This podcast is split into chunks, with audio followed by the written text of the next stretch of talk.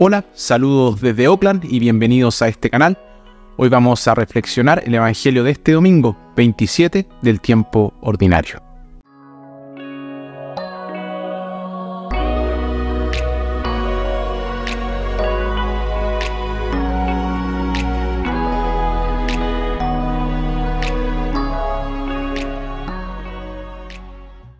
Nuestra primera lectura, tomada del libro de Isaías, se compara a Israel con una viña bien cuidada que no produce frutos. Nuestra segunda lectura, tomada de la carta a los filipenses, San Pablo advierte a los conversos en Filipos contra la ansiedad y les aconseja cómo deben vivir para disfrutar de la paz de Dios. Y nuestro Evangelio, tomado de Mateo, la parábola de los viñadores malvados, habla de la bondad de Dios para con su pueblo y de su incapacidad para, para responder de la misma manera.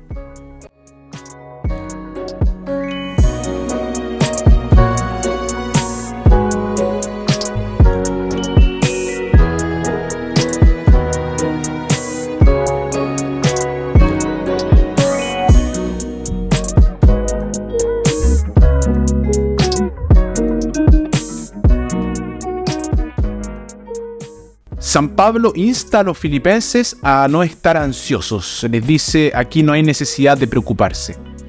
Y este puede parecer un consejo muy irreal. No hay manera de evitar todas las preocupaciones. Las personas buenas y sinceras se preocupan naturalmente por muchas cosas. Es parte de la carga que llevan precisamente porque se preocupan por sus seres queridos y de tantas otras cosas. Pero Pablo no está hablando de preocupaciones normales, está hablando de ansiedad.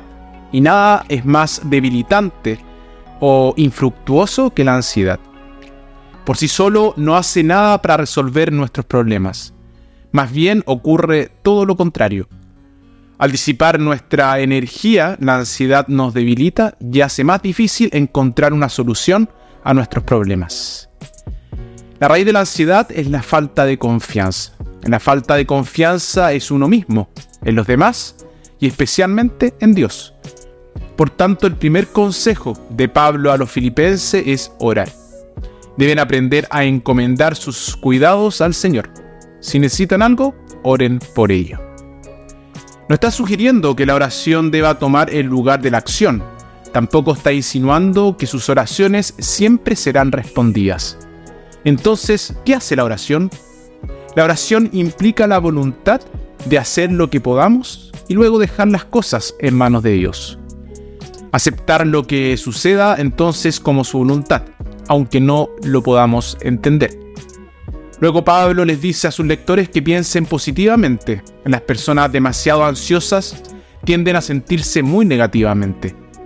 Se imaginan el peor escenario siempre, y esto es desastroso. Debemos concentrarnos en lo bueno, no en lo malo. Muchas personas leen los periódicos todos los días.